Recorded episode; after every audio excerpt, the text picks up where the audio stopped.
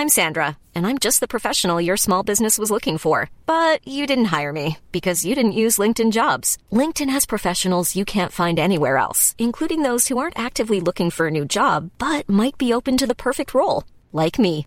In a given month, over 70% of LinkedIn users don't visit other leading job sites. So if you're not looking on LinkedIn, you'll miss out on great candidates like Sandra. Start hiring professionals like a professional. Post your free job on linkedin.com/people today. Estamos hablando de un hombre que fue acusado de recibir 10.5 millones de dólares de una multinacional para una campaña política, específicamente la de Enrique Peña Nieto, y que también estuvo vinculado con la deuda enorme que hoy tiene Pemex y que todos los mexicanos estamos pagando. Seré breve. Emilio Lozoya merece mucho más que solo 10 años de inhabilitación. Bienvenidos a Alto Parlante. Alto Parlante es un podcast creado con la idea de que juntos somos capaces de hacer un México mejor. Pero para eso tenemos que entender qué está pasando, porque la información es poder, pero la información si la entendemos nos lleva al siguiente nivel. Así que espero que lo disfrutes, pero sobre todo que te sirva para darte cuenta del verdadero poder que tienes en las manos.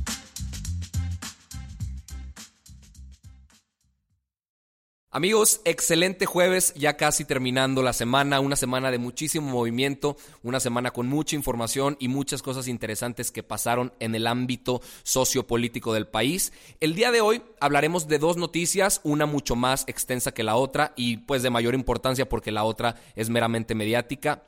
Hoy por la mañana se habló en redes sociales muchísimo de cómo la Secretaría de la Función Pública inhabilitó por 10 y 15 años a dos funcionarios, de hecho altos mandos, de Pemex que estuvieron dentro de la institución el sexenio pasado. A uno de ellos lo multaron con 620 millones de pesos. Y yo creo que te importa muchísimo, muchísimo esta información porque tiene que ver con la deuda que hoy Pemex está pagando y pues más que nada los mexicanos somos los que lo estamos pagando.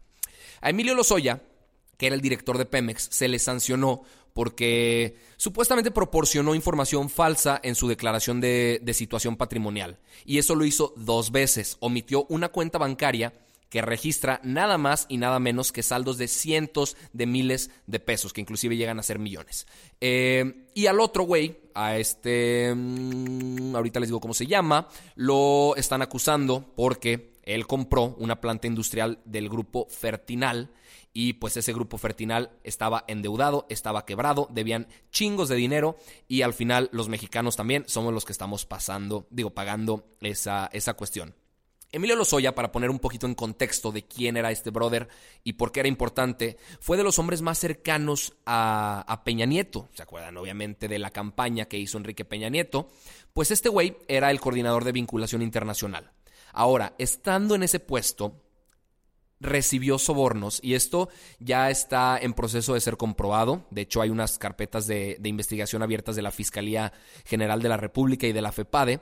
Ahí les va. Recibió sobornos por 10.5 millones de dólares de Odebrecht. Odebrecht era una constructora brasileña que se dedicaba, básicamente, y que fue un escandalazo a nivel internacional, se dedicaba a ir a distintos países, conocían funcionarios eh, públicos, les decían que les iban a dar una cantidad estúpida de lana a cambio de que cuando su candidato llegara a la presidencia les dieran contratos políticos sin licitación eh, para construir puentes, para construir carreteras, para construir refinerías, para construir pozos petroleros, etcétera, etcétera, etcétera. Eso lo hicieron en creo que 11 países de Latinoamérica, no recuerdo si fueron 9 u 11, y México fue uno de ellos. Se dice entonces que Emilio Lozoya recibió 10.5 millones de dólares. Todo esto se supo porque existe una cuenta en el banco Gonet en Suiza que manejaba el dinero a través de sociedades offshore. No soy un financiero que conozca mucho el tema, pero pues sí sé que eso es ilegal. Y la organización periodística Quinto Elemento reveló que esa cuenta la operaba el mismísimo el inigualable Emilio Lozoya, justamente de la persona de la que estamos hablando. Pero esperen, hay más. Ese no es el único escándalo en el que ha estado involucrado. También estuvo involucrado en un caso de los Panama Papers porque lo relacionaron con un despacho que se llama Mossack Fonseca, un despacho legal, porque los había buscado para abrir una empresa en Dubai y quién sabe qué quería hacer con esa empresa en Dubai. Dudo que cosas eh, lícitas, más bien todo fuera de la legalidad. Y hay más. también estuvo vinculado con el presunto acto de corrupción de la empresa OHL. Esa empresa, eh, pues él fue parte de ella. Él fue consejero antes de haber entrado a Pemex. Y hay algunos audios que se filtraron en donde Emilio Lozoya se juntó con un cuate que se llama Juan Miguel Villar, que es el presidente de OHL, para acordar debajo del agua las licitaciones de Pemex para que no entrara ningún concurso y para que se las dieran directamente a OHL. O sea, básicamente este güey es un cerdo. Eh, después de que sale de Pemex, él fundó una empresa que se llama Mackage Capital, que se dedica a hacer fondos de inversión.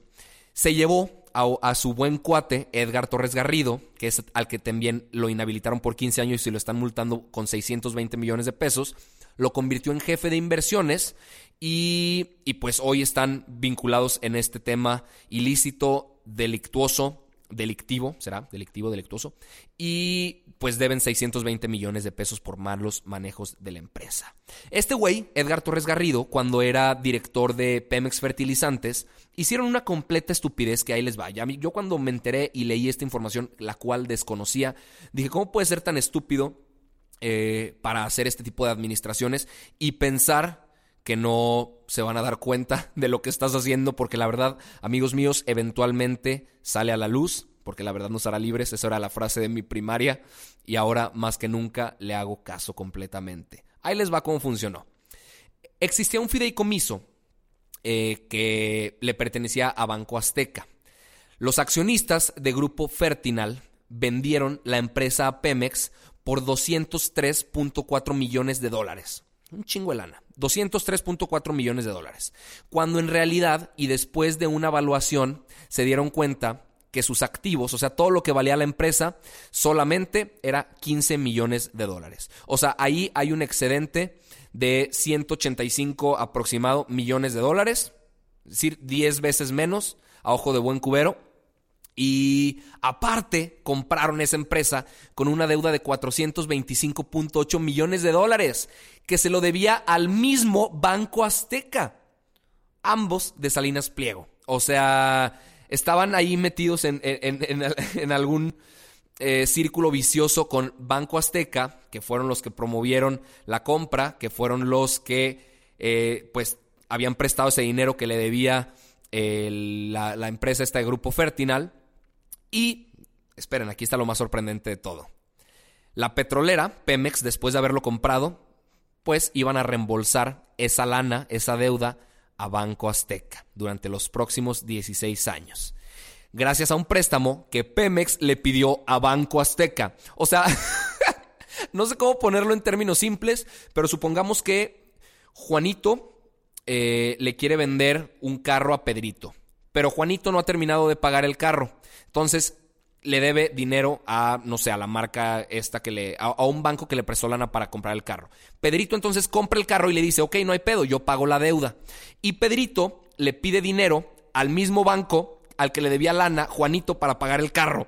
O sea, es una, es una madre que, que es ridícula, ridícula. Es un insulto esto para los monederos y los bolsillos de los mexicanos que están pagando esta, estas malas decisiones. Y qué bueno que multaron a este cabrón con 620 millones de pesos. Y no solo eso se merece, se merece prisión. No solo él, también se la merece Emilio Lozoya. Porque, a ver, estamos hablando que recibió 10.5 millones de dólares para pagar una campaña que no fue nada limpia, en un país donde nos quejamos año tras año tras año de que las campañas políticas son un asco, son cada vez, cada vez más turbias, cada vez más opacas y estamos hasta la madre de no saber si creer o no creer en una campaña o en un político. Entonces este güey pues le salió muy barata la sanción de estar inhabilitado por 10 años en un cargo político cuando seguramente ese güey no quería ni siquiera meterse en su vida, en su vida nunca más a un cargo político. A ver, el güey vive en Miami, tiene un chingo de lana que se robó, eh, tiene ya pues otra empresa que ni siquiera ha sido sancionada ni siquiera fiscalmente y pues quizá deberían auditarla. Entonces, yo creo que no es nada justo. La buena noticia es que aún existen algunas carpetas de investigación del caso Odebrecht, que todavía se pueden llevar entre las patas a este Emilio Lozoya y también a Edgar Torres Garrido. Ojalá que terminen en prisión y ojalá, y no solo ellos, sino también se condene a las personas que estuvieron vinculadas, que inclusive puede ser Enrique Peña Nieto. Andrés Manuel dijo, y dijo muy claro, que la impunidad se iba a acabar, que el Poder Judicial que se encarga de hacer este tipo de cosas iba a ser autónomo y que no iba a poder ser corrompido de ninguna manera. Estamos viendo que pues no se está cumpliendo del todo, porque yo no veo a ningún alto funcionario en la cárcel, tras las rejas, privado de su libertad, sino al contrario, los veo ahí bonitos y gorditos, andantes por la calle, inclusive en nuevos cargos políticos, cuando se dijo completamente lo contrario.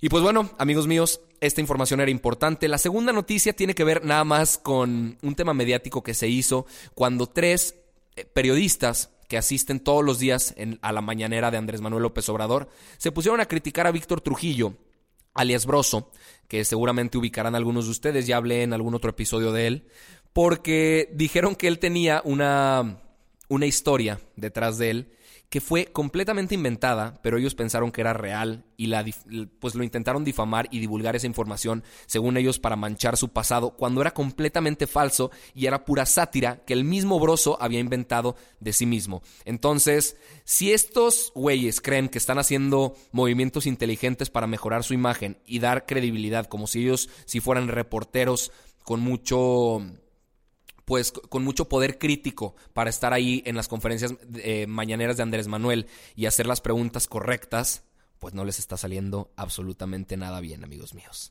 Esa es toda la información del día de hoy. Eh, fue un placer estar con ustedes. La conversación la podemos continuar a través de mi Instagram, arroba Arturo Aramburu. Ya saben que la información no descansa y yo tampoco siempre seré el primero en llevárselas hasta sus hogares, hasta sus automóviles, donde quiera que me escuchen, en el estado de la República o país que llegue este audio. Siempre es un placer poder compartir con ustedes. Hasta la próxima. Descansen. Bye bye.